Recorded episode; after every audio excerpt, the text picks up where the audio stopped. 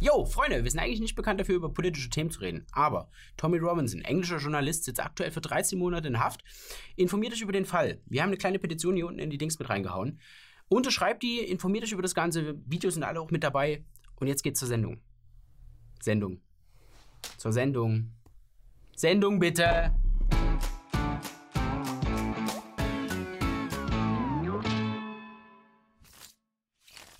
Am vergangenen Wochenende stand in Berlin ein Großevent auf dem Plan. Und zwar rief die Partei Alternative für Deutschland zu einer Demonstration unter dem Motto Zukunft Deutschland auf. Der Aufruf des Parteiverstandes war sehr vielfältig. Protest gegen die Politik von Angela Merkel, die die Zukunft unserer Kinder verspielt. Auch sei die Demonstration ein Fanal gegen soziale Kälte in Deutschland. Man wolle als Volkspartei dem Bürger die Möglichkeit geben, seinen friedlichen Protest auf die Straße zu tragen. Für das bunte Berlin aber war der Fall sofort klar. Es geht hier nur um eins. Und zwar um Hass. Und den galt es natürlich zu stoppen.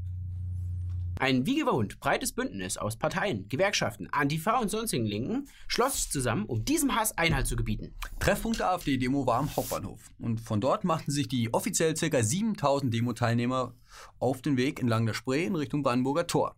Ein gut einsehbarer Weg also, um sich ein gutes Bild von dem ganzen Hass auf dieser Demonstration zu machen. Ein Meer aus schwarz-rot-goldenen Fahnen. Schilder mit Aufschriften wie Grenzen schützen oder Ich liebe mein Land. Und dazu natürlich noch die Merkel muss weg Sprechchöre. Also deutlicher kann man seinen Hass natürlich wirklich nicht zum Ausdruck bringen. Auf der anderen Seite hingegen demonstrierten 25.000 Menschen friedlich gegen die AfD. Hieß es zumindest in den Medien. So friedlich, dass nur 15 Polizisten durch Angriffe verletzt wurden und nur 25 Demonstranten verhaftet werden mussten. Circa 300 Störer haben immer wieder versucht, die Demoroute zu blockieren. Ja, und von einer Brücke wurde Öl auf die AfD-Demonstranten gekippt. Und im Umfeld der Demonstration wurden Autos angezündet. Aber hey, für Berlin war das doch alles eine super Bilanz. Die Mehrheit der Demonstranten waren laut, aber friedlich und zeigten der Welt, was sie von der AfD und ihren Anhängern hält.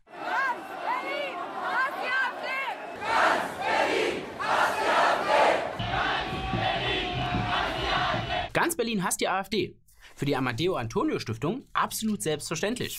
Und die sind sich dann noch nicht zu blöd dafür, für genau diesen Tweet den Hashtag Stopp den Hass zu verwenden. Ja, aber wieso auch? Widersprüche wie diese bemerkt doch in dieser Stadt sowieso keiner mehr. Stattdessen ist man sich einig. Bei der AfD zählt nur die Hetze.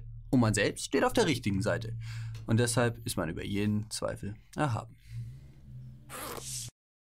Seit einigen Wochen schwelt der Skandal um das Bundesamt für Migration vor sich hin. Tag für Tag werden neue Details bekannt. Und ein Ende ist nicht in Sicht. Mittlerweile ermittelt die Staatsanwaltschaft Bremen gegen die ehemalige Leiterin der BAMF-Außenstelle Ulrike B. Und zwar wegen Asylmissbrauch und Bestechlichkeit. Ulrike B. soll zusammen mit Dolmetschern und Anwälten bandenmäßig zusammengearbeitet haben, um Asylanträge durchzuwinken, ohne Ansprüche und ohne die Identitäten zu überprüfen. Ein kleiner Kreis an Mitarbeitern soll die Anträge der Anwälte geprüft und bearbeitet haben. Dabei sollen sie auch Fälle an sich gezogen haben, für die sie eigentlich gar nicht zuständig gewesen wären. Die Rede ist vom größten Flüchtlingsskandal der Republik. Hinweise auf das Ausmaß der Affäre sind beim BAMF schon länger bekannt, doch man zeigte sich wenig interessiert an einer Aufklärung der Situation. Außerdem wurden wichtige Informationen nicht an das übergeordnete Innenministerium weitergeleitet. Ein hochrangiger Mitarbeiter des Innenministeriums wird zitiert mit Das BAMF hat längst ein Eigenleben entwickelt. Die Kontrolle über die Behörde sei entglitten. Eine unhaltbare Situation, die nach Aufklärung schreit. AfD und FDP fordern nun einen Untersuchungsausschuss. Und der könnte es in sich haben. Denn der Skandal um die Außenstelle in Bremen ist symptomatisch für die gesamte Flüchtlingspolitik. Und die hat Merkel 2015 zur Chefsache erklärt. Das Kanzleramt sollte das Vorgehen in der Flüchtlingskrise leiten. Und auf ihre Rechnung geht auch die Anweisung, die Asylanträge zu beschleunigen. Und somit auch die Konsequenzen dieser Politik. Das Chaos in den Behörden hält bis heute an. Schlecht geschultes Personal, rechtswidrige Asylentscheidungen, Resignation. In einem Untersuchungsausschuss könnte das ganze Wirrwarr einmal richtig aufgearbeitet werden. Aber da gibt's noch ein Problem. Die Grünen entpuppen sich mal wieder als Merkels größte Verfechter. Der Untersuchungsausschuss, den die AfD und die FDP fordern, kann nämlich nicht von denen alleine eingesetzt werden. Dazu fehlen ihnen fünf Stimmen. Und die Grünen winden sich wie ein Aal, um eine kritische Untersuchung der Flüchtlingspolitik zu verhindern.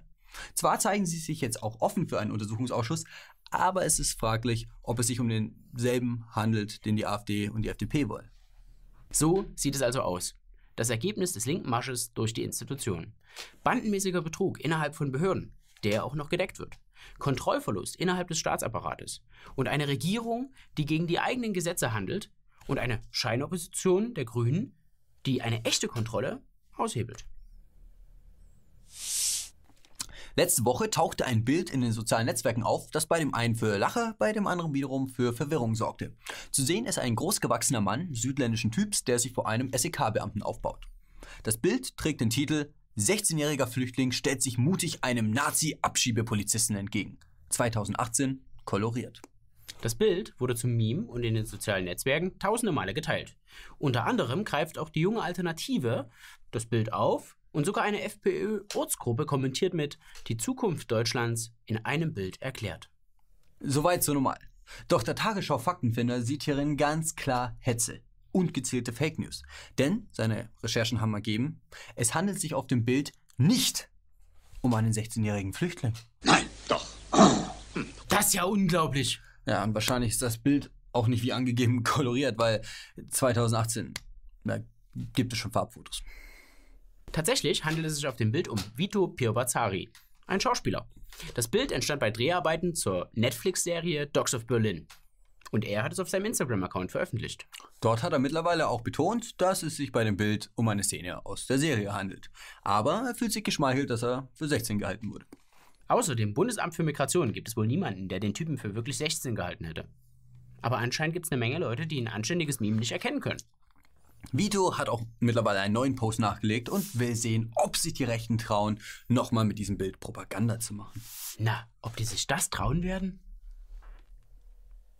Mach mal ein Meme fertig hier. Digga, okay, komm, komm, komm.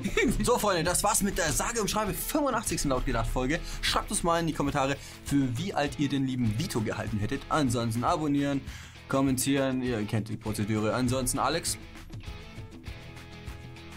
haut rein.